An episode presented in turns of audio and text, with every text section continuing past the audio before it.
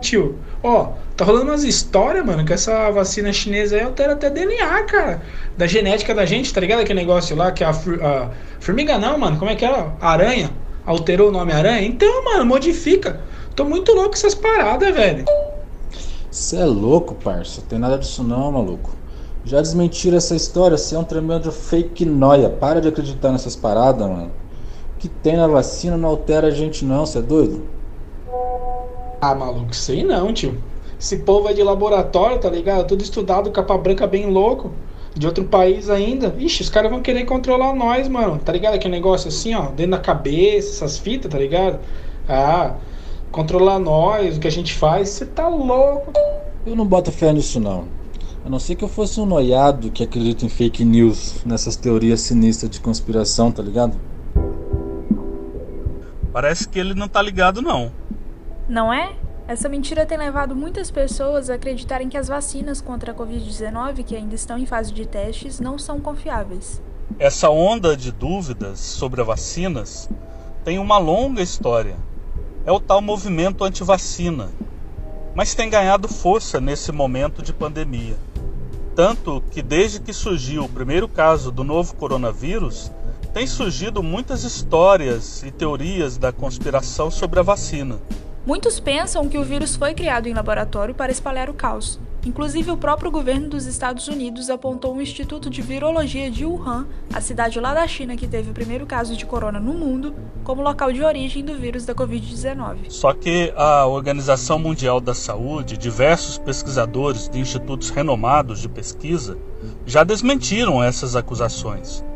Exato, porque na ciência as fake news não têm vez, ela trabalha com fatos e não com fakes. E é isso que essas mentiras sobre a vacina tentam fazer: misturar a verdade dos fatos com a mentira das fakes. Pois é, e o fato verdadeiro nessa história da vacina é que não há nenhuma comprovação científica de que o vírus foi criado em laboratório, muito menos encomendado pelo governo de qualquer país que seja. Pelo contrário, a maioria dos pesquisadores e técnicos da área de saúde concordam que o coronavírus teve origem de maneira natural. Um estudo realizado pela Scripps Research, um instituto de pesquisa norte-americano, concluiu que o genoma do vírus é tão complexo que seria impossível produzi-lo em laboratório. O que a Fiocruz, um órgão brasileiro de pesquisa da área da saúde, também concorda. E com tanta mentira a respeito da origem do vírus, as pessoas ficam dispostas a acreditar que as vacinas, uh, seja a chinesa, a de Oxford e outras, não serão eficazes. E pode até ser que não sejam, mas também pode ser que funcionem perfeitamente. Devemos aguardar o período de teste ser finalizado para saber. Sim, e o que não faltam são fake news sobre isso também.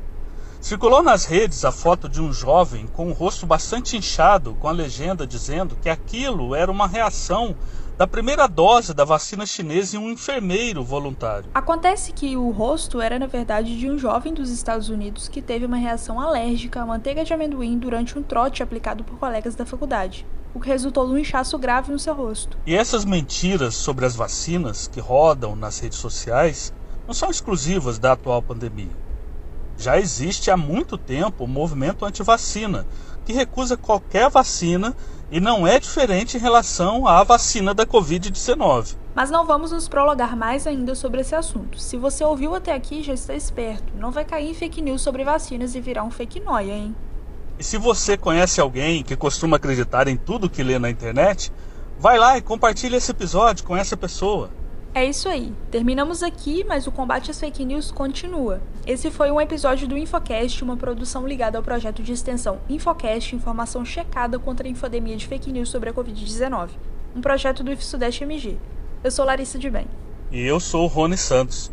A gente agradece a sua atenção e te esperamos no próximo episódio. Para não perder nada, segue a gente lá no Facebook e no Instagram, arroba Projeto Infocast. Ah, e lembre-se, como ainda não temos a vacina, a melhor forma de combater a Covid-19 continua sendo o uso de máscaras, o afastamento social e não fazer aglomerações. Então se cuida e, se puder, fique em casa. Até a próxima!